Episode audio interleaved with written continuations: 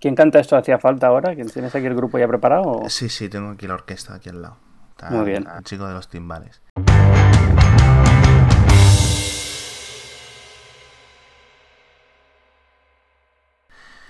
Entonces, vamos a hablar de Google I.O., que se ha presentado hoy y hoy no está Edu. Entonces, digo, ¿con quién voy a hablar de Google I.O.? Pues con alguien que está allí. ¿Quién está allí? Ángel Jiménez. Hola, Ángel. Hola, buenas. bueno, Ángel Jiménez le conocéis todo el mundo, es arroba Ángel Jiménez en Twitter. Está, es editor, ¿no? Editor en tanto en Gizmodo en español como en El Mundo.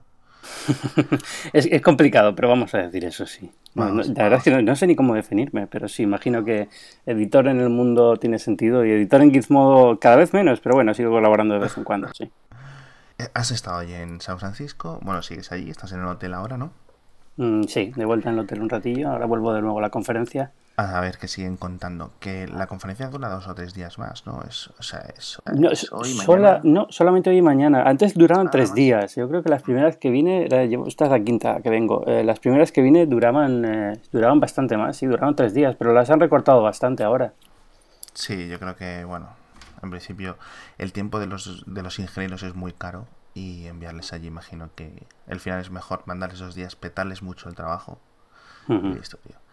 Entonces, esto es un Google I.O. y es lo de siempre. Es un poco aburridito, es un poco largo y este ha sido uno de los años que yo creo que menos cosas interesantes han presentado, ¿no? Eh, claro, para los que no somos desarrolladores. Sí, sí, pero siempre hacemos la misma excusa, ¿no? Siempre hacemos la excusa de, bueno, esto es una conferencia para desarrolladores, pero otros años ha estado un poquito más movidita, a pesar de ser solo para desarrolladores, porque yo creo que también es ingenuo pensar, esto es solo para desarrolladores. No, también lo hacen de cara al público, porque si no, no estaríamos la prensa aquí, ¿no? Evidentemente hay algo más que, o no invitarían solamente a prensa, invitarían solo a prensa especializada, nos invitan a los medios generales también, pues por, por eso, ¿no? Porque eh, evidentemente les interesa, si de aquí salen que no es solo desarrolladores, pero completamente de acuerdo, yo creo que bastante, bastante descafeinado. Em, sí.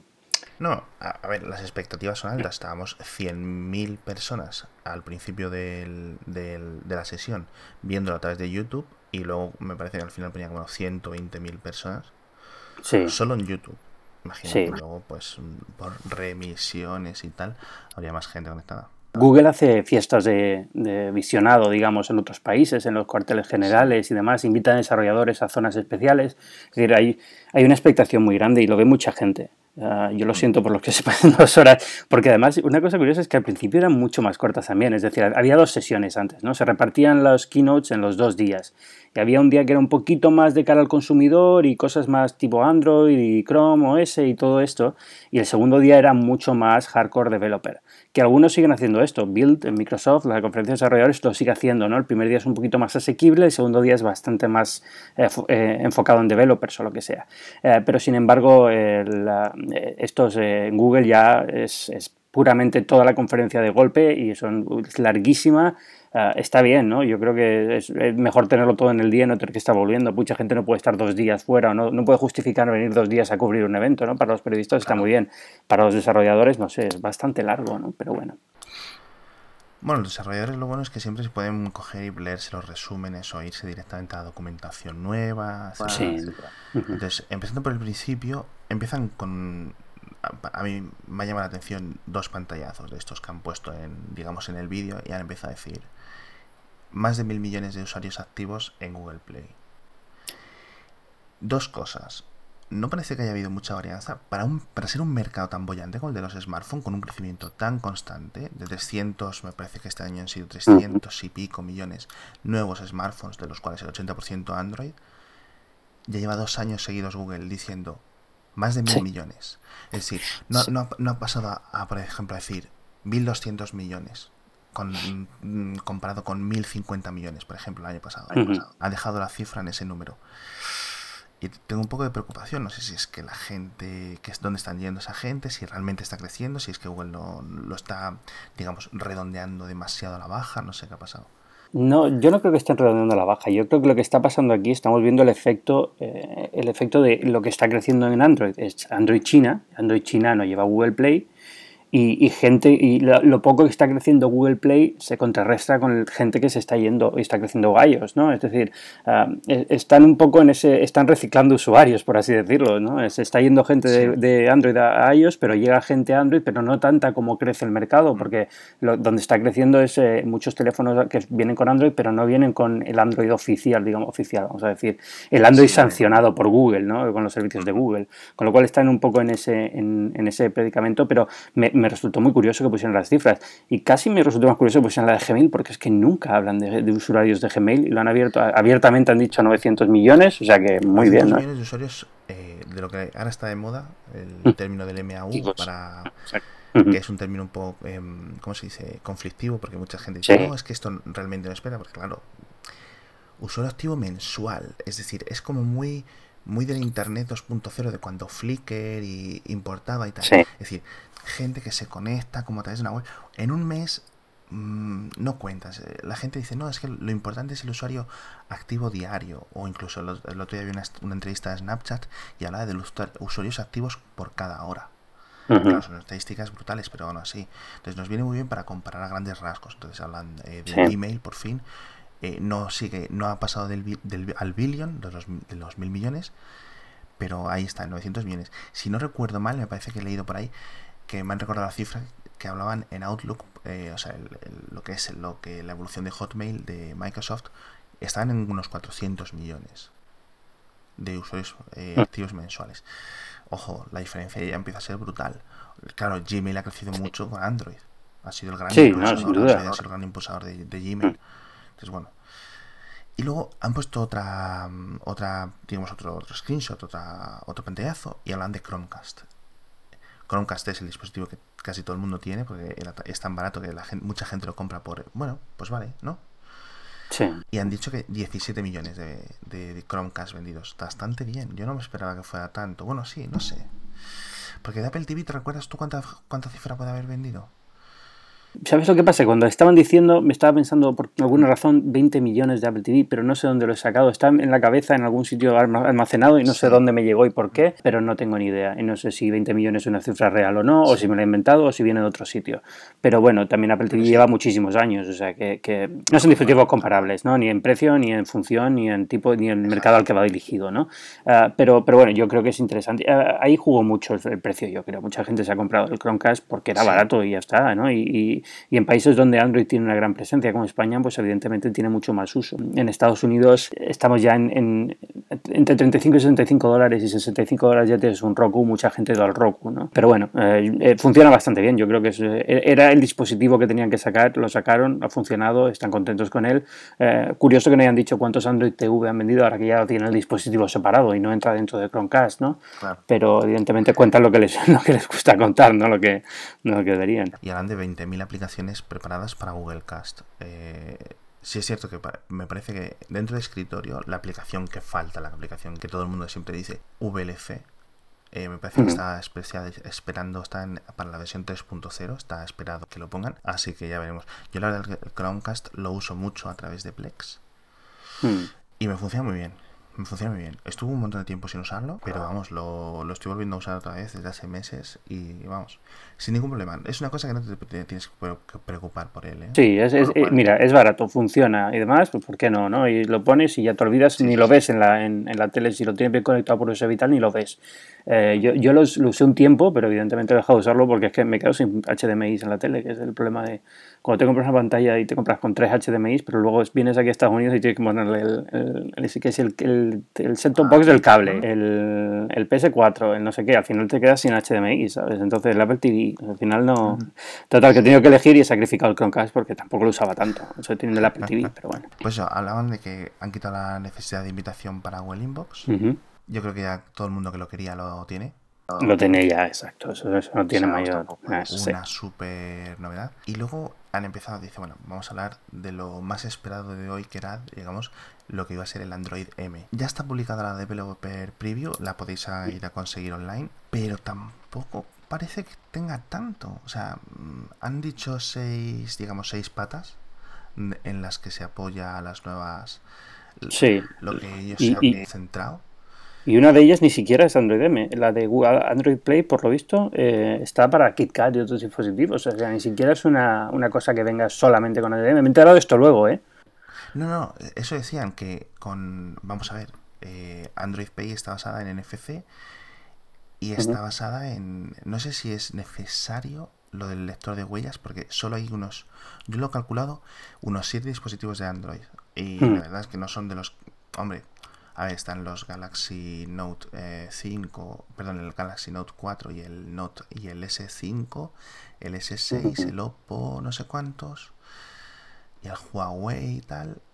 Pero el, caso es que em, es un porcentaje muy, muy, muy, muy, muy pequeñito. Y son implementaciones ajenas. O sea, que si está, esto es em, el lector de huellas, que ahora ya viene con soporte para desde el propio Android, son cosas que ha tenido que hacer Samsung.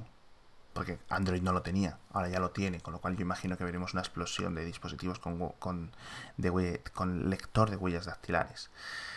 Siguen siendo sensores caros. Y, y siguen siendo. Hay que buscar un sitio para colocar.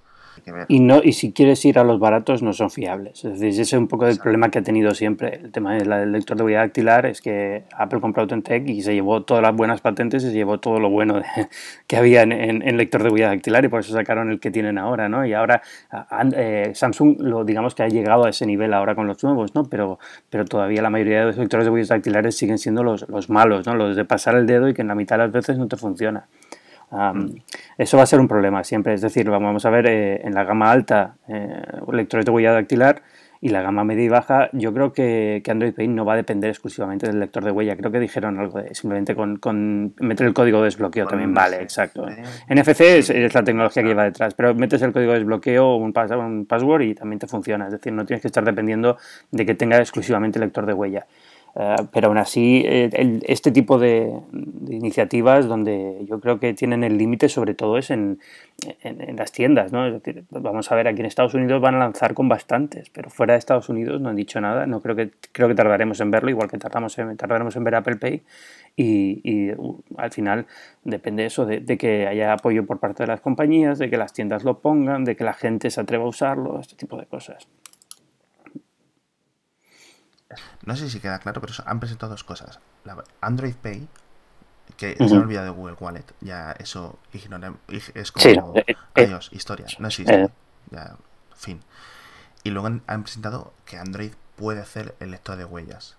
Con eso, con lo cual luego eso ofrece unas APIs para que el lector de huellas pueda ser usado por los desarrolladores de aplicaciones. Algo que de momento en iOS, por ejemplo, no, no permite. Es decir, el lector de huellas es simplemente, si no me equivoco, para simplemente eh, desbloquear el móvil. Para cosas de Apple, del sistema. Nada más, en fin, ya está. Eh, otra cosa que se pedía desde hace muchísimos años eh, era permisos, mejor gestión de los permisos, en el sentido de el permiso para acceder a tus fotos, el permiso para acceder a tu cámara, el servicio, el permiso para acceder al micrófono por parte de las aplicaciones. De la forma que Android lo hace hasta ahora es, tú te instalas una aplicación y te requiere todos los permisos que necesite, que vaya a necesitar en algún momento. Tú lo aceptas o no lo aceptas, con lo cual, y si lo aceptas no puedes instalar la aplicación. Como lo hace ahora, de la forma que lo hacen en Windows y en iOS. Se instala la aplicación y según vas utilizando la aplicación, ¿no? Está diciendo, ¿puedo usar el micrófono, por ejemplo? El ejemplo que han usado, han usado WhatsApp, raro que hayan usado WhatsApp en vez de, mm, yo que sé, el propio Google Hangouts. Y han dicho, eh, cuando vas a enviar un mensajito de voz, te dice, ¿permites a WhatsApp utilizar tu micrófono? Y ahí ya le dices tal y pascual. La API esta eh, nueva de gestión de permisos tiene un, digamos, un fallback, una recaída para en dispositivos de anteriores hacerlo como se está haciendo hasta ahora. Con lo cual va a ser una de las grandes ventajas de seguridad o de privacidad de la gente que decida actualizarse pronto a Android M. ¿Cuándo va a llegar Android M? De todas formas, o creo que decían Q3 2005. Sí, 2015. Más o menos. Sí. Veremos. Eh, sí, finales de año, pero eh, igual que el año pasado, esto llega a, los Nexus últimos y ya está, ¿no? Y a partir de ahí lucha porque te llegue a tu, a tu teléfono, porque creo que estamos en un 10% de penetración del Lollipop ahora. Ah, pues eh, si en un año hemos llegado a un 10% del Lollipop, Hombre, eh, yo creo que es una buena cosa que hayan parado y no hayan metido eh, características nuevas tan, digamos, de cara al usuario, más que nada por eso, por dar tiempo a la gente a, actualizarse, ¿no? Y a llegar, pero, pero soy muy poco optimista con respecto a cuándo se actualizarán, porque eh, es lo de siempre, los teléfonos del año pasado de gama alta se actualizan este año, pero el año que viene vete a saber, ¿no? Claro. Ah. Eh, el de hecho de, una vez que sale Nexus, por ejemplo, yo tengo el Nexus 5 y cuando salió Lollipop es una cosa es que salga y otra cosa es que te llega a ti. Y yo me acuerdo que tardaron como unas tres semanas en llegarme a mi dispositivo concreto, más o menos la actualización. Y después de que la gente ya la estuviera recibiendo, yo, bueno, pues nada, y al final me, recuerdo que me cansé y me tuve que bajar. Y fui, me bajé yo la versión y me la flasheé, tuve que andar, eh, bueno, soy un poco manazas. Y dije, bueno, pues ya que estoy, hago lo que es eh, flashear el teléfono, que es formatearlo, ¿no? Y puse una versión desde cero. Y para la versión 5.1 de Lollipop también tardaban como un par de semanas extras y yo, pero bueno, esto te piensas que es todo como de repente todos en un día, estás acostumbrado en Windows o en, o en iOS a este rollo y nada para nada. Te digo, lo como periodista, lo peor que hay es que tienes que dar la noticia de que ha salido, ¿no? Digamos, o lo comentas y tal, pero luego es que yo ya he perdido la cuenta de quién ha actualizado, quién no, cuántos teléfonos hay, porque luego por cada carrier cambia y, es un poco frustrante, ¿no? Pues luego te encuentras gente que te dice, bueno, sí, salió, pero no salió para dispositivo. Y dices tú, bueno, pues lo, hubiera dicho y lo hubiera comentado, pero es que yo lo único que sabía es que había salido, no, no tenía otra noticia más allá de, de esto. Es, es, es muy frustrante. Yo, bueno, en mi caso yo utilizo iOS, pero como usuario de Android estaría continuamente preocupado por esta cosa. Es decir, ¿por qué no? Porque yo soy de los que instalan las betas de iOS nada más anunciarse en, el, en la WWDC, lo cual es una locura, pero bueno, me gusta tenerlo todo la última, con lo cual, si, si, si llega, si tengo un teléfono que sé que hay un sistema operativo mejor, que es que ni siquiera está en beta, que es que está disponible y no lo puedo tener en mi teléfono, aunque yo quiera hacerlo, digamos, con eh, flasheando y demás, es complicado conseguirlo, me cabrearía un montón, vamos. Sí, sí, claro, es lo que piensas cuando tienes, dices, tengo un Nexus. Hmm. Eh, yo lo que requería en un Nexus que esté de, por defecto es un botón de forzar la actualización. Es decir, hmm. no esperar a que mi dispositivo entre en una tanda dentro de la actualización. yo lo quiero y lo quiero ya. Pero bueno, Básicamente para Navidades, la, yo creo que para Navidades es una fecha, yo creo que podemos decir fiable para que, aparte de los Nexus 5, Nexus, uh, Nexus 6, Nexus 9, ah, los Motorola más modernos, quizás los Samsung más modernos. Sí, los nuevos, los últimos, sí. Es posible que algún dispositivo concreto que se venda en Navidades, no, estoy pensando en el Galaxy Note 5, que puede salir más o menos a lo largo de septiembre, octubre, es posible que venga ya con Android M pero va a ser difícil. Mm, sí, no suelen llevarlo, ¿no? Note 4 salió con el con KitKat, ¿no? Y luego se pasó a... Sí, yo creo que sí. Entonces, bueno, en principio, entre Android 4.4 eh, y Android 5.0 y 5.1 es el 50% de Well Play actual, que no está nada mal para lo que suele ser, digamos, mm. el conglomerado de versiones y tal. Pero bueno, en fin. Luego, un par de cositas un poco menores eran, eh, añadían soporte para USB tipo C, que esto, claro, yo digo, eh, la gente estaba diciendo, ah, pues eh, USB tipo C, tal, que bien, que bien, que bien. Y yo pensaba, bueno, de momento, obviamente no hay ningún teléfono con Android o dispositivo con Android, con Android, con USB tipo C, básicamente porque Android no lo soporta. Eh, pero vamos, veremos. Ese es el futuro. Mm, no hay cuestión. El tipo C. Todo va a ser tipo C en el futuro. Incluso yo diría que el iPhone. Yo diría que no, pero bueno, vamos a ver qué pasa. no lo sé. Ah, a ver, eh, demasiadas ventajas. Sí, tiene alguna ventaja. El problema, el problema de, USB tipo C es que es un poquito más grueso y grande que, que, Lightning y con lo cual te fuerza un poco unas dimensiones en el teléfono, ¿no? y, y, luego que Apple yo creo que está cómoda con Lightning, a pesar de que mucha gente le cabrea lo del puerto propietario, tal, no sé qué. A mí me encanta. Eh, Mira, vengo de romper tres, eh, yo creo que este año, tres, solo este año, eh, estoy hablando de 2015.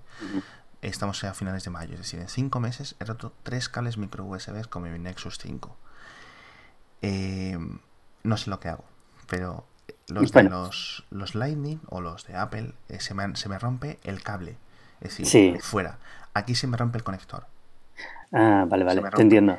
Claro, la gran ventaja del Lightning, yo ando con un iPhone 5 en la mano y, o sea, en estos días estoy usando un iPhone 5 y el Nexus 5 a la vez. Y entonces los pongo los dos a cargar. La gran ventaja que le veo al Lightning, esto es una, es una conversación de hace dos años, pero la saco a relucir ahora otra vez.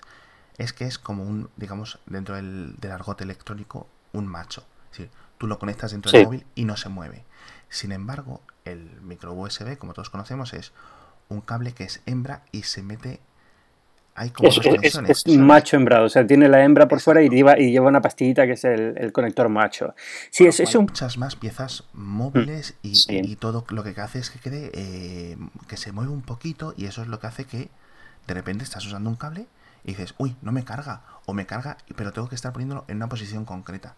Eso es mm. una locura. Entonces, ¿qué hice el otro día? Yo, pues hace un dos meses compré tres cables micro USB, porque digo, se me van a romper, con lo cual lo que no voy a estar es dos o tres días sin poder cargar el móvil hasta que me llegue el siguiente cable USB de, que lo pido en Amazon con Amazon Premium. Entonces digo, ¿qué locura es esta? ¿Qué locura es esta? Yo reconozco que quizás el, el propio Nexus 5 sea un dispositivo que tiene el puerto micro USB un poco raro, ¿vale? En el sentido de que está como un poco hacia adentro, eh, tal. Pero bueno, aún así, es una locura. Sí, es, que no, sé qué va a pasar con lo de los conectores. Eh, hay, otra cosa, hay otra cosa importante. Por ejemplo, hemos visto ahora el, el dock de Apple, que es solamente el, Lightning, ¿no? Lo pones y puedes poner el, cualquier dispositivo encima y tiene, y tiene, digamos, fuerza suficiente para sujetar el dispositivo, incluso si pones un iPad. Pero, pero por ejemplo, el, el, USB tipo C imagino que también tiene bastante fuerza estructural por ser esto, por lo de tener la, digamos, la, lo de hembra más macho dentro. Pero luego lo pienso y es que es muy fácil partirla. Eh, cuando son pestañitas tan pequeñas, es fácil que al meterlo fuerte un día sin querer, pues dobles la pestaña interior, este tipo de cosas. como, pero me sorprende que, que, se cometiera este error en el diseño. Este tipo de cosas no suelen ser errores, suelen ser decisiones, digamos, eh, pensadas y tienen sus pros y sus contras y, y llegan a ellas, ¿no? pero no, no, no, acabo de entender muy bien por qué no ir. Además que creo que USB Type-C, Apple ayudó a diseñarlo, ¿no? El estándar que tenía sus ingenieros dentro del, cuerpo USB de, de, desarrollo y podía haber, digamos, empujado a... Las malas, las malas de hecho, dicen que Apple dio, creó el USB tipo C, ¿no? ¿Te acuerdas de ese rumor? Creó el tipo C y lo entregó al consorcio este y se retiró un poco como para que no eh, la prensa, digamos, o los usuarios eh, pensarán que iba de su parte.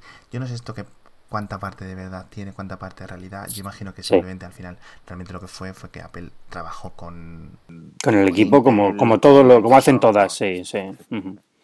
Sí, y los ingenieros dirían, pues eh, en las conferencias que tienen y las estas jornadas que tienen durante años para decidir qué pin lleva qué, pues daría su opinión y su opinión quedó en algunas cosas, en otras no y demás, y al final acabó una especie de Frankenpuerto, que es lo que tenemos ahora, ¿no? Pero, pero me sorprende eso, ¿no? Que, teniendo la opción, eh, el ejemplo, a lo mejor es que hay, patentes sobre esto, no tengo ni idea, la verdad, estoy hablando ya, pero me sorprende que, que, una solución elegante como puede ser el Lighting no, no se pueda trasladar a otro tipo de conexiones, ¿no? Y el USB Type-C no puede tener ese mismo, esa misma idea.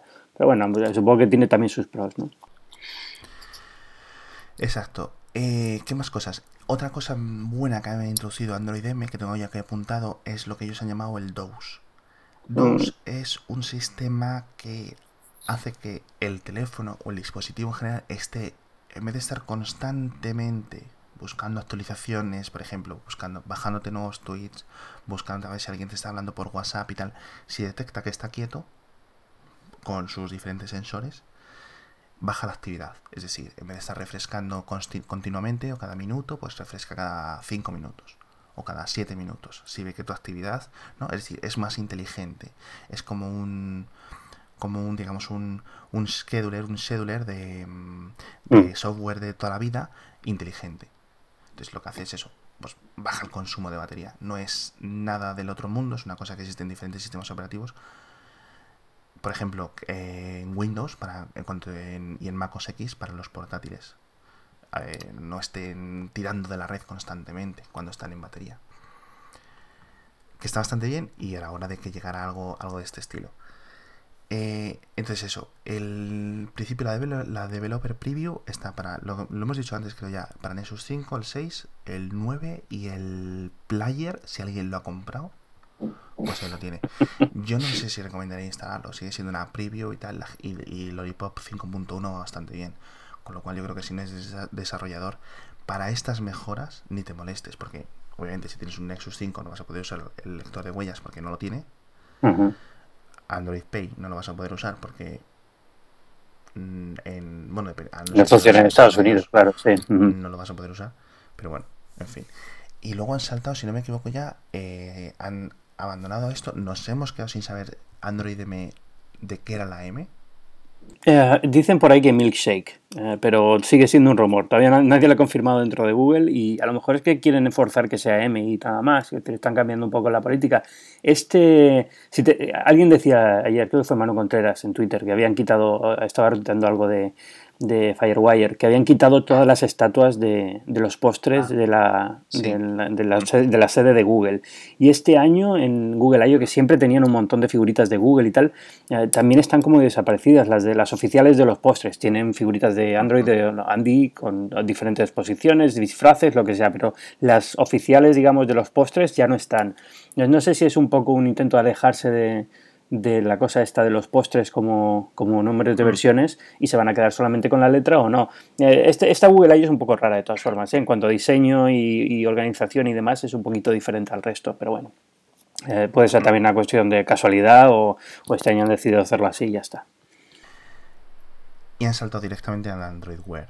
Android Wear es esta versión de Android que todos sabemos que es de momento se está utilizando para relojes. Veremos luego en el futuro si se extiende su, uso a otros tipos de tecnologías.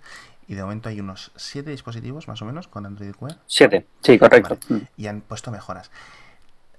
Realmente no han explicado nada nuevo. Es decir, porque todas estas cosas eh, ya se sabían. Eh, con lo cual tampoco hay nada nuevo. Es decir, no, han dicho, bueno, es Android Wear, pues eh, me lo voy a inventar, 1.3. No, nada, nada. No, es, lo que ya se sabía de la semana pasada cuando empezó a llegar la actualización a los, a los LG, que son los únicos que por ahora la tienen. Han vuelto a decir que en las próximas semanas llegan a otros, pero no han dicho ningún modelo concreto. Se esperaba que saliera algún Android Wear nuevo, no ha salido ninguno, que ha sido un poco una sorpresa, yo creo.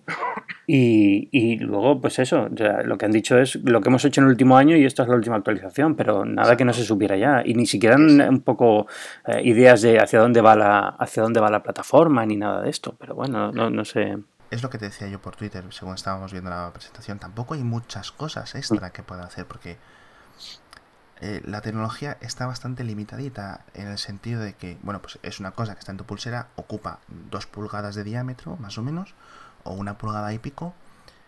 La batería es la que es, la capacidad de proceso es la que es, y las cosas que puede hacer esto son bastante limitadas, tanto por usabilidad con nosotros, con, con la interfaz humana con nosotros, como por el propio hardware de interno, con lo cual yo creo que vamos a pasar mucho tiempo en el que eh, sí. no va a ser como el principio de los smartphones, es decir, que Eso cada año hacen 50 cosas más y, y, nada, no, o sea, esto es lo que va a haber y va a pasar lo mismo con el Apple Watch los dos o tres años que venga. Pues sí, entonces, la batería, tal. ¿Por qué dedicarle tanto tiempo y contar de nuevo lo que ya se sabe? decir, lo que me sorprende de esto es que lo. Sí, sí. Básicamente es eh, que los teléfonos ya pueden utilizar la conexión Wi-Fi, los, los teléfonos, perdón, los relojes, los Android. Y han anunciado que tenían 4.000 aplicaciones. Bueno, más de 4.000 aplicaciones.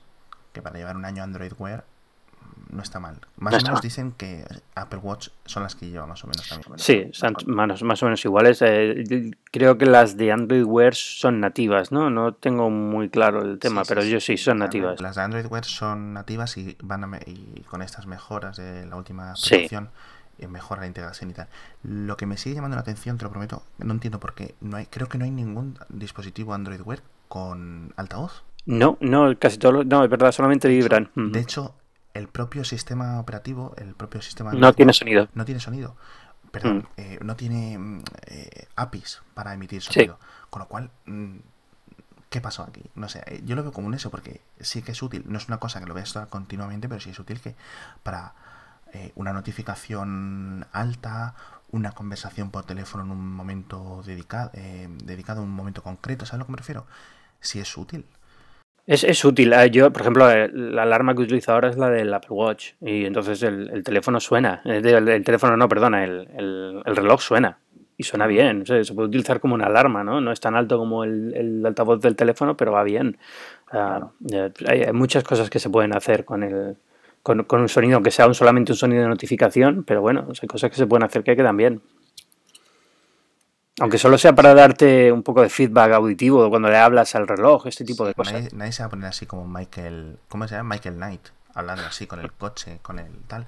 Pero, hombre, que esté la posibilidad, que, que, que, los desarrolladores puedan ser creativos. Con el, cuantas más opciones, más creatividad y más tipos de aplicaciones. Entonces, esto es un gran limitador para Android Wear.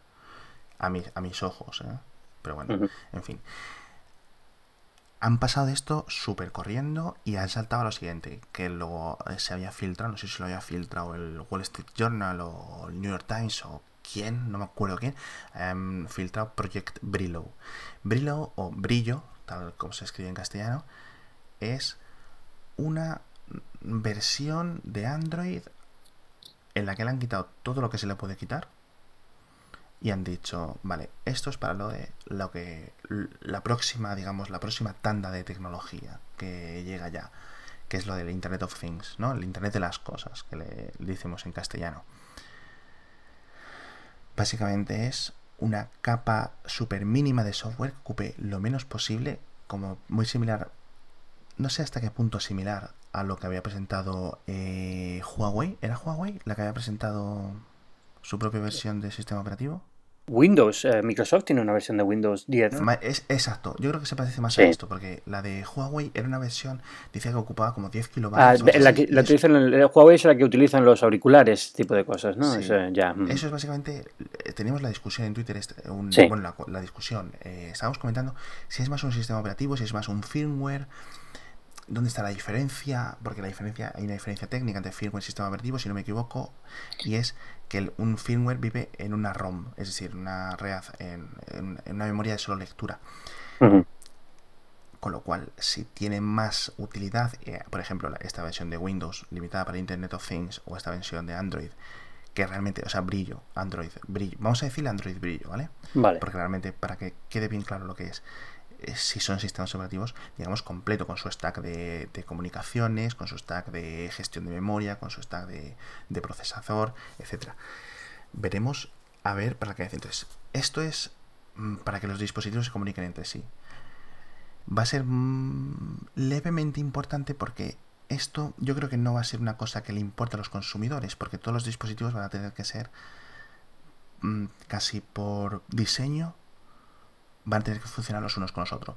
Es decir, si tú te compras una nevera que está funcionando sobre Windows 10 eh, con la versión de Windows 10 limitada para IoT y tienes, digamos, yo que sé, una calculadora o un teléfono con Android o, perdón, un, sí, yo qué sé, es que no, no sé qué decirte, un Chromecast con brillo, tienen que poder hablar con ellos, uno con otro, ¿vale? ¿Vale? Con lo cual pero yo creo que ahí está la genialidad de Google, ¿no? Yo lo que ha hecho Google en lo que ha anunciado hoy es que Brillo está muy bien, es digamos que es la apuesta que tienen para cargarse al mercado de Linux Embedded, que es lo que se suele utilizar hoy en día en estos, en estos bichillos, eh, pero lo que han hecho es anunciar WIP, que es la parte de comunicaciones, que forma parte de Brillo, pero que la puedes usar, es un stack de comunicaciones que lo puedes usar sobre, sobre Linux Embedded, sobre Windows, lo puedes usar sobre otro tipo de, de sistemas operativos, precisamente porque yo creo que se han dado cuenta de eso, ¿no? Es decir, eh, al final no va a importar tanto que el sistema operativo del termostato sea uno u otro, porque lo ideal es que no tengas que actualizar el puñetero termostato, pues si tienes que estar actualizando cada aparato que tienes en casa te vuelves loco. Pero lo importante es cómo se comunican entre sí, y si tú eres el dueño de la, de la comunicación de entre esos dispositivos, ahí ya estás en un sitio interesante, más interesante casi que estar sobre los sistemas operativos. Sí, entonces veremos cómo se WIP, que es eh, lo que dices tú, el stack de comunicación, el networking stack, veremos cómo se expande fuera de ahí o cómo se consigue implementar. Pero bueno, yo creo que son cosas para... Sí, más de estrategia, exacto, sí, y más de hablar de estrategia que de hablar de producto, propiamente dicho, sí. Y luego yo creo, han saltado ya lo siguiente, y esto ya es una de las cosas que realmente a mí me ha parecido interesantes. Han hecho una increíble mejora en Google Now. Es que Google Now básicamente está integrado en todo el sistema y puede acceder a las aplicaciones constantemente y leerlas, al menos en las de Google por ejemplo, Android, eh, las de Google, Android Search, etcétera. Y le llaman el Now, eh, Google Now on Tap. Es decir, vamos a ver, ¿qué es esto? No sé si lo puedes explicar tú mejor, pero básicamente, básicamente es que es un poco, hasta diría yo, que da un poco de miedo porque lee el contexto de la situación en la que estás para usarlo para darte más información. El ejemplo que daban es, estás viendo un mail, le enviaban a la chica eh, que está haciendo la presentación decía, oye, ¿te vienes a ver una película? Creo que decía Tomorrowland, tal. Y él no tenía que decir nada, simplemente tenía que decir, ¿de qué va esta película? A Google Now. Y Google Now ya sabía que era Tomorrowland, porque estaba abriendo ese email en la aplicación de Gmail. A lo mejor se lo está abriendo en, en el Microsoft Outlook no, no, lo soporta. No le funciona. Eh, yo imagino que también depende eh, sí, sí, tiene que ser, evidentemente eso tiene que ser, depende de la aplicación, ¿no? Pero eh, digamos que lo, que Google, el conjunto de información que Google utiliza para tomar estas decisiones, lo tiene independientemente, porque supone que es a través de tu, de tu cuenta de Google, ¿no? De tu cuenta de correo de Google, donde está recibiendo ese correo, ese tipo de cosas. a mí, esto, la sensación que me dio fue un poco la misma que tuve la primera vez que Google Gmail me, me ofreció crear una cita automáticamente de calendario con un correo. Esto en, la época, creo, no sé cuándo fue, 2004, 2005, no, no, sé cuándo fue. Pero, pero recuerdo cuando la primera vez que me pasó me dejó muy sorprendido, ¿no? Porque como, ¿cómo sabe eh, eh, Gmail que, que me están escribiendo para tener una cena a las 9 de la noche mañana, ¿no? y hoy en día lo consideramos como normal, ¿no? El teléfono lo hace. Yo creo que esto va a ser un poco igual, ¿no? Simplemente eh, hay, hay un periodo de ajuste a la, expectativa que dices, bueno, esto es una barbaridad, ¿cómo pueden saber todo esto? De, eh, ya no hablamos de privacidad, ya no estoy diciendo cómo Google sabe esto de mí, bla, bla, bla, no, esto me da igual. ¿Cómo puede el sistema, cómo puede eh, mi teléfono saber todo esto? Aquí es una cosa que deberíamos de ignorar, entre comillas, la parte de la privacidad, porque es, es tan mm. útil, es decir, mientras Google anonimice, obviamente tiene un perfil, es decir, eh, si mm. una vez tú le preguntas por un restaurante, luego le preguntas por un sitio, sabe más o menos por la zona en la que vas a estar, por ejemplo, ¿vale? Ese es un perfil que va creando de ti Google tal a lo largo de, de básicamente de usar el teléfono, simplemente, con lo cual, obviamente, si quieres usar un smartphone, hay cosas de, a nivel de privacidad que tienes que Aceptar, sí, que es, es, el precio, ¿vale? Mm. Eh, ofrece un montón de ventajas a cambio, ¿vale? Entonces, esto es Google. Esto es Google lo mejor y aquí no hay nadie que se lo acerque. No, esto ha, sido, ha sido sacar músculo claramente y ha sido un poco el, digamos, el home run que tenían ya, ya preparado. Aquí, cada vez que hablamos de esto, vamos a vetarlo porque somos Google y lo sabemos hacer perfecto. Y esto es el, futuro, lo que hace Google, que Google valga en bolsa lo que vale, eh, mm. la diferencia en search. O sea, Google Now, para la gente que no lo entienda, Google Now es la cajita de búsqueda, lo que hizo famoso Google hace 15 años, la cajita de búsqueda sencilla que tú le ponías una cosa y tal, Google Now es eso, o sea, Google Search, lo que está dando el dinero a Google, bueno, AdWords sobre Google Search, lo que está dando la, increíble capacidad a, Google de que nosotros de admiración para ellos es, es esto. Y Google Now es la versión nueva, y lleva dos o tres años ya, que yo no sé si la gente se está dando cuenta, pero es Google Search va a estar ahí, se va a llamar Google Now y a lo mejor Google Now en el futuro deja de llamarse Google Now y se pasa a llamar Google. Y ya está. Ya está. Sí, bueno, y esto es un poco para en la línea de lo que lo estuve comentando antes en Twitter, ¿no? De cómo, cómo hasta Google está un poco perdiendo la, la, posición de defensa de la web tradicional, ¿no? El navegador y la web y un poco centrándose en este tipo de interacciones que pasan en la red, pero que son de, de, sistema en sistema, de, nube a aplicación, de aplicación a aplicación y, como menos importancia, porque también, pero eso lo vemos en cada resultado trimestral de Google, ¿no? La búsqueda a través de navegador de desktop está cayendo una barbaridad y no, la gente ya no busca tampoco como buscábamos hace cinco años, ya ha cambiado nuestros hábitos.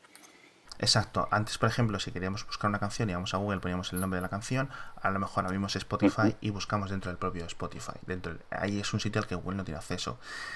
Eh, Google tampoco tiene acceso al contenido que usamos dentro de la aplicación de Facebook, a no ser que Facebook se lo dé, o la aplicación que sea.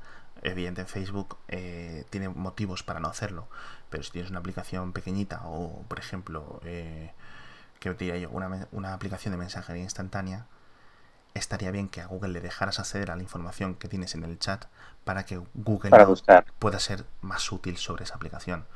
Claro, es decir, que simplemente estando hablando de ir a, una, ver una película, de estar hablando de ir a un restaurante, que Google ya sepa qué restaurante es o qué dirección es, eso es fantástico. Sí, pero eso ahí evidentemente hay que decir, si yo soy Facebook, lo último que me interesa es que ahora puedas acceder a WhatsApp y buscar en mis WhatsApp, ¿no? Porque esto es, digamos que es, es, donde yo he invertido. Yo no he invertido en WhatsApp porque tengan tres ingenieros, he invertido porque es muchísima información de los usuarios en cada conversación. Veremos, e, esto es el futuro eh, y el gran problema de Google y es el por qué desarrolló Android, o sea, el por qué cogió Android y lo ha llevado hasta donde está hoy, es por esto, es para no quedarse fuera de la información que va en los smartphones. Porque si simplemente imaginaos que Google, por ejemplo, ahora mismo Android y Android no existe o tiene un 5% de cuota mercado y hay 3, 4 sistemas operativos móviles por ahí. Está el de Apple, está el de Samsung, otros dispositivos usando Windows Phone o Windows Mobile, lo que fuera, ¿no? Google no podría estar haciendo esta información. Todo este flujo de información nuevo, qué aplicaciones que instalamos, de qué hablamos en las aplicaciones, qué nos muestran las aplicaciones, Google estaría fuera de este mercado. Ya está quedándose fuera, yo creo. Si te fijas, ahora con el, todo lo que ha hecho Apple últimamente eh, está enfocado a, quitarle ese poder, ¿no? Y ahora Spotlight y todo esto, pues lo que están haciendo es poco a poco ir arrebatándoles parcelas de poder y, digamos que es un poco jugar a tira floja, ¿no? Eh, porque evidentemente siguen, siguen, colaborando con ellos, pero es hacerles la presión para decir, oye, ya tenemos una forma de controlar este mercado que era solamente tuyo. Entonces, eh, ya tenemos que hablar en otros términos si queremos colaborar. Ya no es solamente yo te rindo pleitesía y tú me das lo que, lo que quieras darme. y es interesante, pero bueno, ah, vamos a ver cómo acaba todo esto, porque aquí, aquí depende mucho de cómo cambia, ah, el, cómo, cómo, la gente cambia a la hora de usar cosas, ¿no? Es decir, si no hubiéramos tenido las apps y el, paradigma de las apps y el teléfono, a lo mejor seguiríamos usando el web todo como lo usábamos hasta ahora. Entonces, si de repente todo cambia, pues eh, tienes que adaptarte como puedas, ¿no? Exacto. Entonces vamos a ver, dos cada vez van a divergir eh, tanto iOS como Android mucho más en este aspecto. Eh, las APIs nuevas, de, creo que es desde el 4. No sé si es desde 4.4, desde 5.0, creo que es Lollipop. Hay unas APIs para que Google acceda al contenido, que es lo que mm. estamos viendo, o sea, lo que, lo que hace Google Now on Tap. Es decir, que Google en ese momento pueda estar leyendo la información que tienes presente en tu pantalla, por decirlo así. Y en, iOS no puede, por las propias mm. limitaciones. Puede a lo mejor en sus en sus eh, en, las, en, las, propias aplicaciones que está usando Google, las que Google, pero no tiene. Ahí entonces en iOS lo que le falta es el salto a, a Siri. es decir, está cortada de las dos formas. usando en sus aplicaciones les falta una cosa y en el propio sistema operativo les falta otra cosa. Entonces, mm, va a haber cada vez un poco más de diferencias cuando la gente dice, bueno, ahora uso un Android, ahora me compro un Samsung, ahora me compro un iPhone, vamos a ver diferentes formas de usarlo. Depende lo que presente Apple en el WWDC. Sí, bueno, sabes que el rumor es que va por este lado también, ¿no? Van a hacer todo lo de lo del Siri, hacer, darle un poco de, aire de Google Now, ¿no? De saber un poco dónde vas a ir, darte los tiempos que va a tardar en llegar al aeropuerto, ese tipo de cosas. Hasta qué punto puede ofrecer eh, acceso tal, porque claro, es cierto que Google siendo, sigue siendo el mejor buscador, sobre todo en idiomas que no son en inglés. Y mm, eh, sería muy útil para los usuarios de iOS que Google pudiera acceder a, cierta información si el usuario quiere. O si Apple quiere, claro. al final muchas limitaciones en iOS son porque Apple no quiere. y, punto. Veremos, veremos cómo va. Y para seguir avanzando con el tema, yo creo que esto es lo que más eh, afecta a los usuarios de, de a pie, es la nueva presentación de Google Fotos. ¿Qué es Google Fotos? Yo creo que lo, he leído por ahí como Gmail para las fotos. eso, lo ha dicho un ejecutivo de Google, sí. Gmail para las fotos. Ah, no, no sé, qué, yo te digo una cosa. Conforme ha avanzado el día, he perdido bastante interés. Es decir, eh, esto parecía lo que estaba esperando, porque es curioso que esto sea un problema, pero tenemos un problema con las fotos. Es decir, ahora que sacamos fotos de 12 megapíxeles y las sacamos en ráfagas de 70 fotos, ¿Qué hacemos con esas fotos? ¿no? Y, no hay ninguna herramienta buena para almacenar en la nube todas las fotos, no hay ninguna herramienta nueva para organizarlas. Y esto es increíble que, sea un problema a estas alturas de 2015 porque desde el punto de vista técnico todo esto tiene solución. Es una cuestión de, oye, es que esto ocupa mucho espacio en la nube, ¿no? Y no podemos estar dándote eh, almacenamiento indefinido o ilimitado en, la nube para tus fotos o tus vídeos porque luego vete a saber si nos cuelas también algún archivo sin que lo sepamos, este tipo de cosas. Y esto es lo que ha pasado, es decir, ellos han anunciado Google Fotos. Eh, para iOS, para Android, gratuito, ilimitado, todas tus fotos en la nube para siempre, eh, pero por lo visto comprime. Eh, comprime no el tamaño, las fotos hasta 16 megapíxeles se quedan en el tamaño que tienen, pero creo que les, es que eh, no estoy seguro, pero creo que les pasa en WebP, que es el, algoritmo de compresión este que tienen ellos de imagen y demás, que están intentando posicionar como alternativa a JPG, que reduce un 26%, si ellos dicen que sin que se note, que la calidad es la misma, pero si son las fotos de toda tu vida y me da rabia pensar que una limitación técnica que dentro de dos años no vamos a tener o dentro de tres años no vamos a tener esté fastidiándote tus fotos ahora. Eso es un poco...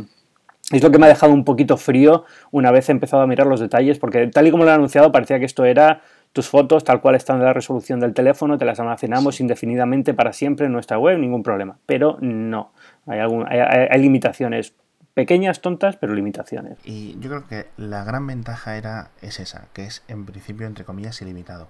Mm. Era eh, la misma sensación que teníamos cuando descubrimos Gmail en 2004, es decir, Mm. eh, no hace falta, o sea, ya no me tengo que preocupar ni de... eh, Archivar, de borrar. yo todo- no borro, simplemente archivo. La búsqueda es fantástica. Y yo creo que el, el- el gran baluarte, el, gran punto de venta de Google Fotos es su búsqueda. Google tiene, ha estado hablando Sundar Pichai de sus. am, de esto de. de Machine Learning, tal, de Mm. inteligencia artificial, de detectar qué cosas hay en las fotos. Y básicamente es, tú tienes tus fotos y pones eh, perro. Y te pone Google Fotos las fotos que hay un perro. Labrador. Y te pone las fotos que hay un labrador. De todos los perros que hay, de todos los tipos de perros, te distingue el labrador. Pones el nombre de una persona. Y esto es donde la gente ha empezado a poner en Twitter, uh, creepy, creepy tal. Y te pone todas tus fotos, las fotos de esa persona. Da igual la edad. Y han puesto el ejemplo con la hija o la sobrina del desarrollador. Lo sorprendente es lo de la edad porque es capaz de identificar cuando eras un bebé, que tampoco te diferencias Sí. tanto de otra persona, ¿no? Es decir, este... Claro, es decir, esto tiene limitaciones. Es decir, si solo tienes una foto de 16 años y de un año, seguramente no se puede usar hacer el puente entre las dos. Pero si tienes 50.000 fotos entre el, entre el día del nacimiento y los 20 años, sí sabe exactamente quién eres. Y esto, obviamente, Google no solo te lo da a ti. Esto Google lo está usando para ellos y lo está usando constantemente por detrás para aprender y para mejorar sus algoritmos. Que luego son cosas que nos, nos, nos benefician a todos cuando vamos a la caja de búsqueda de Google y ponemos la película esta en la que sale el tío de gafas que tiene una varita. Enter. Harry Potter y MDB. No tienes que recordarte nada. Muchas veces a Google le decimos así cosas en plan súper abstractas, como si se lo dijéramos a nuestros. a una persona. Y te responde. Y vas a hacer, y haces lo mismo en Yahoo, haces lo mismo en Bing, haces lo mismo en, en Yandex. Y claro, te buscan esas palabras en internet. Pues mira. Eso está bien, pero yo siempre he querido saber cómo se dice en español Kermit the Frog y no hay forma de saberlo. ¿eh? Espero que Google algún día consiga, con toda su, su increíble potencia de cálculo, traducir ese término. Yo creo que ese ha sido el, el gran momento de, al menos para los usuarios hispanohablantes, de la, Sí. de la presentación. Le dice Kermit the Frog, se dice Kermit la rana. Y le ha hecho la traducción literal, porque obviamente. Sí. Pero es curioso que ni en Latinoamérica, ni en México, ni en En Argentina. Latinoamérica es René, creo, ¿no? René, René la rana y para nosotros es Gustavo, sí. Gustavo, no vamos a Pero- preguntar ni indagar por qué. Sí. La rana Kermit no se llama Kermit.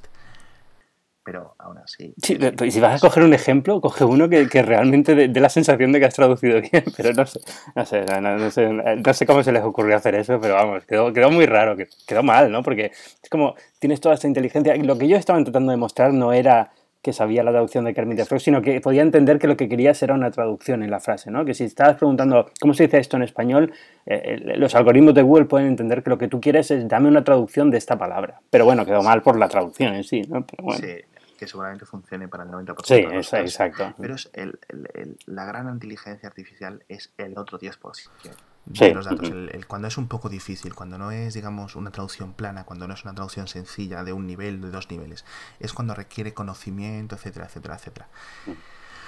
Mm, luego han empezado a dar cifras. Eh, y han- bueno, salió la chica, eh, se fue esta chica que presentaba luego el Google Now on Tap y subió otra mujer. Ha habido mogollón de mujeres, no sé si ha subido como tres Sí. mujeres y tres, y tres, tres chicos. Me, me ha encantado. El ratio ha estado fantástico. Yo creo que esto es genial y ojalá pudiéramos verlo en otras compañías. Que había una presentación de Apple, es que parece que sube el mismo. O sea, no, no sube el mismo porque todos sabemos quién es Tim Cook y quién es, y quién es Phil Schiller, pero son todos de la misma cuadra siempre, del mismo tipo. Sí. Son todos ya de cincuenta y tantos. Y dices, hombre, Mm. un poco de variedad, ¿no? Yo Sí. creo que no pasa nada. Pero bueno, bien- yo creo que muy bien por parte de Google. Y ha subido, está contando varias cosas de novedades que estaban preparando y tal, y han dicho YouTube offline, fantástico. Yo creo que era muy necesario, sobre todo en países. Eh, eh, está hablando de, de Android One. Voy a poner el contexto, se me olvidó decirlo. Eh, YouTube offline es muy importante en países en vías de desarrollo que no tienen conexión constante. Eh, bueno, YouTube offline, si el nombre nos lo describe, es básicamente que puedas ver los vídeos de Google sin conexión. Google Maps offline, esto es muy importante, sobre todo para que el teléfono no te esté quemando cuando lo tienes en el coche, cuando estás conduciendo, hay que estar todo el rato tirando el 3G para bajar mapas y tal, simplemente tú coges, te bajas los mapas. te quitas de consumir datos, te quitas de consumir CPU del propio teléfono. Eh, de hecho, una de las cosas de los teléfonos cuando están, lo estamos usando GPS es que incluso conectado al, cargador, muchas veces la batería va bajando. Eso es curiosísimo, porque es tanto el, nivel de procesamiento que muchas veces la gente lo ve y dice, ostras, es que me está bajando la, la batería con el S. Entonces yo creo que el Google Maps Offline eh, te bajas tu barrio, te bajas tu ciudad, te bajas la ruta concreta que vayas a hacer y eso ya no lo tiene que hacer. Sigue teniendo que tirar de GPS para ver la ubicación en la que estás, pero ya el consumo es mucho menor. Y yo creo que esto es una cosa que se estaba pidiendo hace mucho tiempo, porque hay otras aplicaciones de, de mapas, o de, de, Sí, de mapas, por decirlo así, de direcciones que ya lo tenían. Sí, y Google, había forma de hacerlo en Google Maps. Creo que había alguna forma rara que tenías que entrar, un truqui, sí, que tenías que entrar por la zona de settings, entonces ahí podías ponerle, bajar el mapa para offline, pero, pero evidentemente esto tiene que llegar por un soporte mucho más claro, ¿no? Y de hecho debería dejar de ser un problema algún día, porque sé, tampoco mapas vectoriales tiene que ocupar tanto. Evidentemente no solamente el mapa vectorial, se baja también los, los, los lugares para buscar, todo este tipo de cosas, pero, pero vamos, es, eh, sí, fundamental. Yo creo que esto, eh, yo creo que la, la idea es, es, importante en países donde los datos son complicados. Y sobre todo donde son caros, donde simplemente estás con 2G constantemente, por ejemplo, entre ciudades. A mí me pasa, por ejemplo, yo estoy en Madrid y en cuanto pues, salimos de Madrid, vamos hacia, digamos, lo que es Castilla, la Castilla profunda, pues hay sitios en los que tienes 3G, hay sitios en los que te pone la E del Edge tal. Entonces dices tú, joder, está aquí gastando el teléfono porque tiene que hacer una conexión mucho más... Eh, eh, la conexión es peor con lo se pierden paquetes, el móvil tiene que hacer un trabajo intensivo extra para que el paquete acabe llegando, etcétera. Teniéndolo offline solucionas, quitas todo, porque GPS siempre hay, porque como viene del, espacio, siempre hay. Pero las comunicaciones de redes, los datos, no están disponibles de eh, forma uniforme.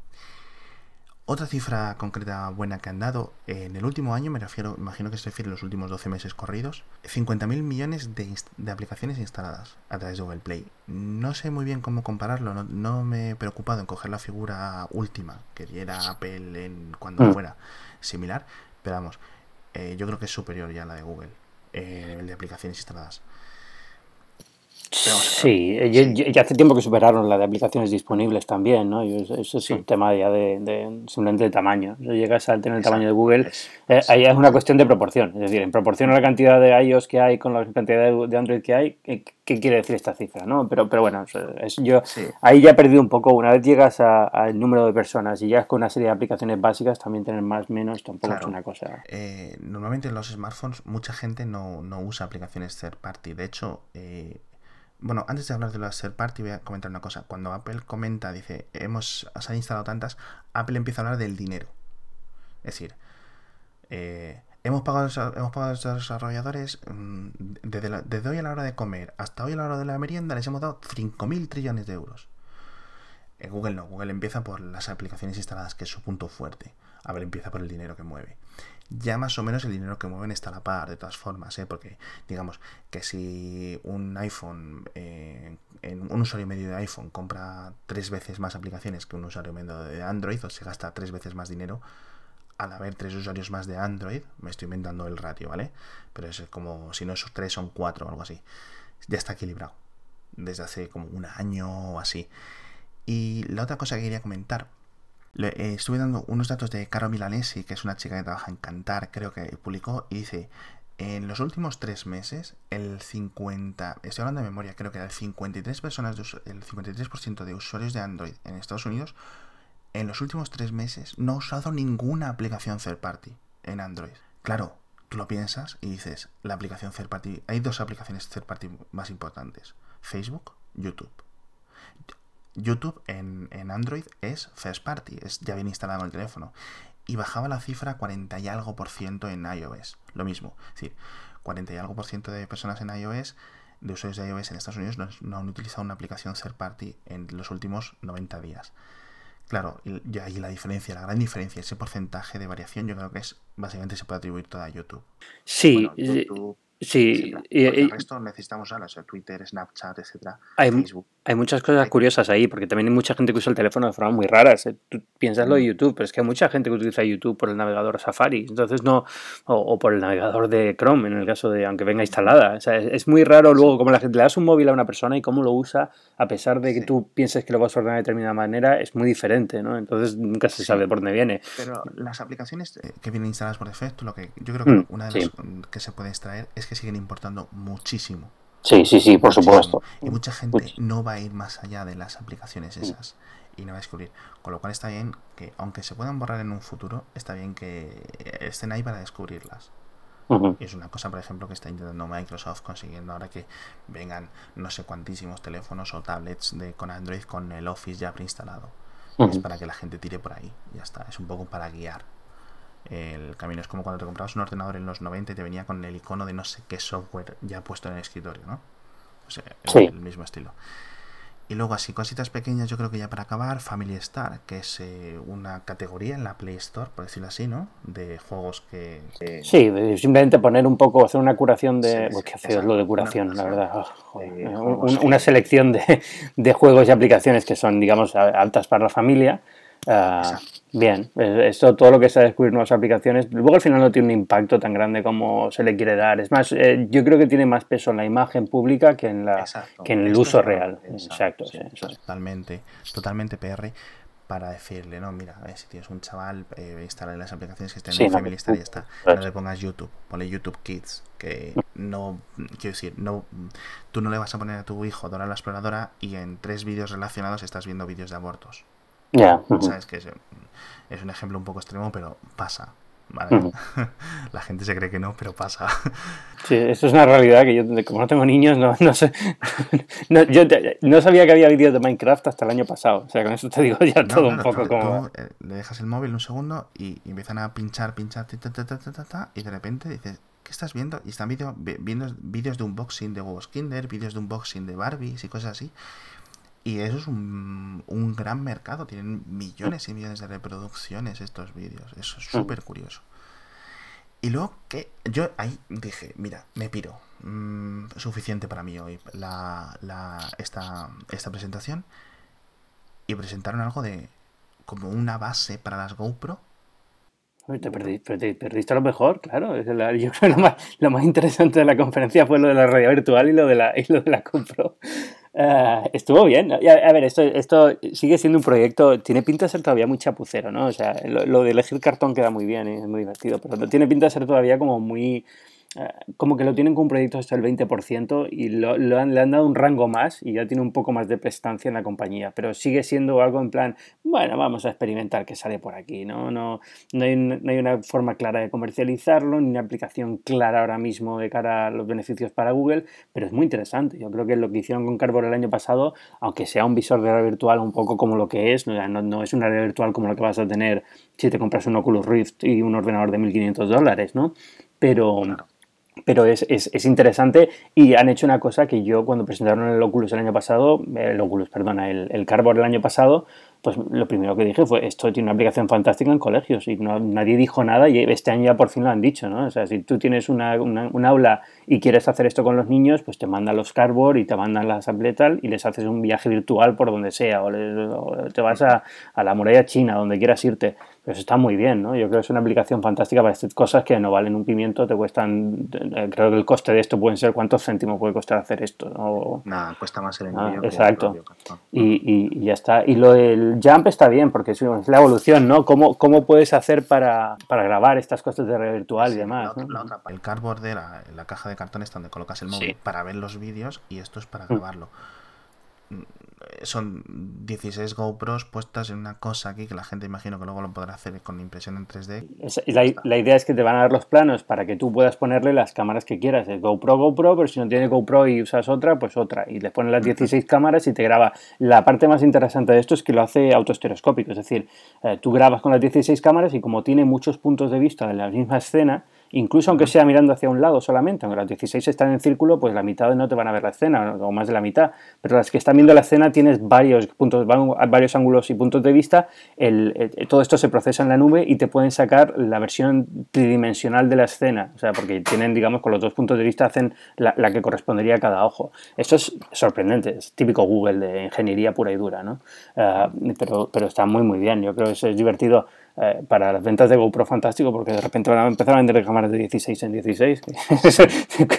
¿Qué, otro mercado tienes que de repente? Porque el 3D vendes dos, pero con esto vendes 16 cámaras. Está bastante bien. Y bueno, último, una cosa que me gustaría comentar, yo creo que para acabar, antes de, no sé si te queda a ti alguna cosa por contar. Eh, esto es muy importante para desarrolladores. Cuando entramos en la Google Play Store y vemos una aplicación eh, tiene un, como un listado, ¿no? Eh, pues este juego es tal y tiene una descripción, unas imágenes, unos vídeos, un texto, un icono, tal. Google va a dejar hacer esto que le dicen test de AB, es decir, probar dos versiones y quedarte con la versión que funciona mejor, ¿vale? Pues la que consigue más instalaciones.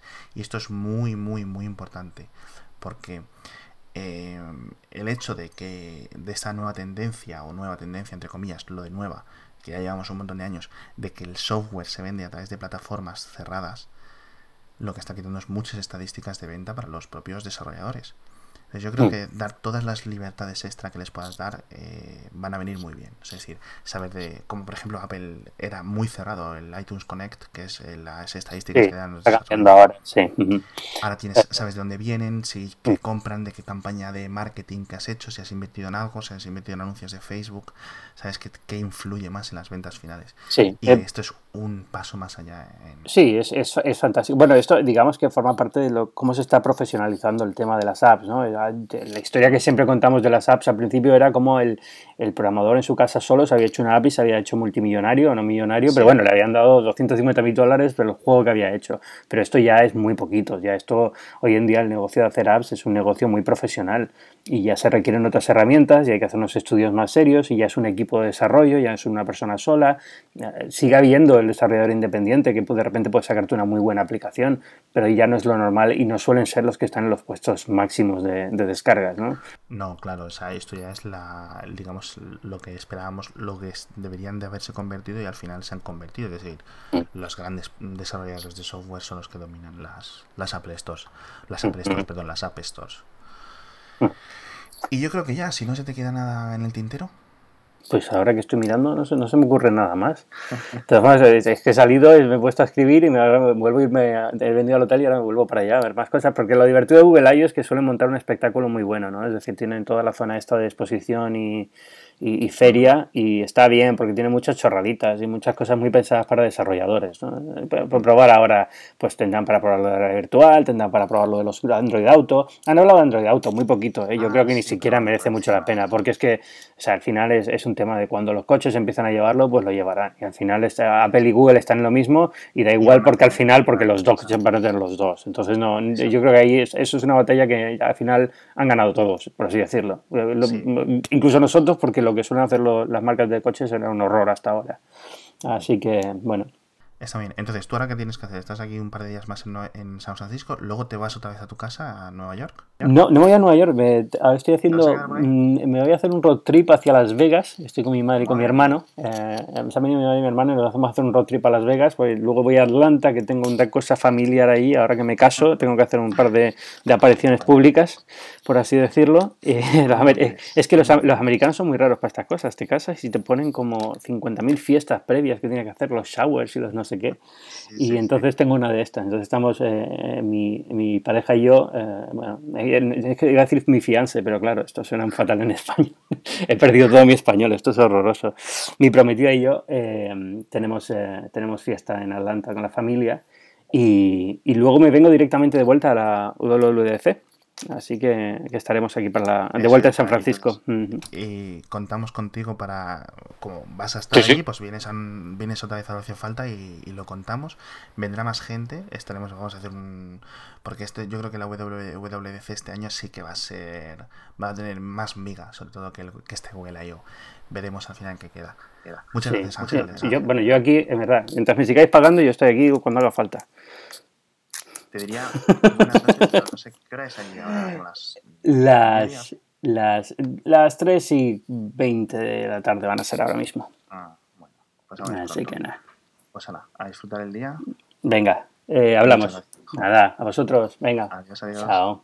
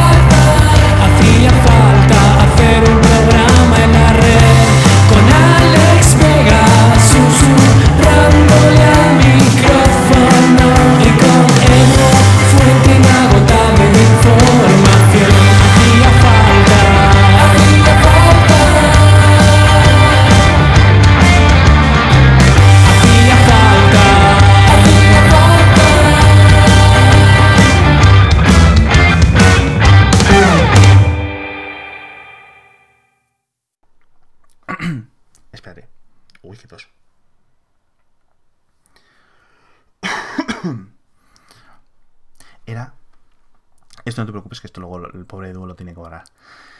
Y él se queda, fa- Ah, él ya se queda feliz. Eso está bien, o sea, que de los, do- de los dos el que trabaja es Edu, ¿no? Eso es lo que me estás contando. No, no, sí, yo, vamos, yo. Pero esto luego acaba siempre en los, en los after show y estas cosas, ¿eh? ¿no? No me mientas. Ya veremos. Em, ay, ahora se me ha ido la pelota, ¿ves? Muy mal. Ah, sí.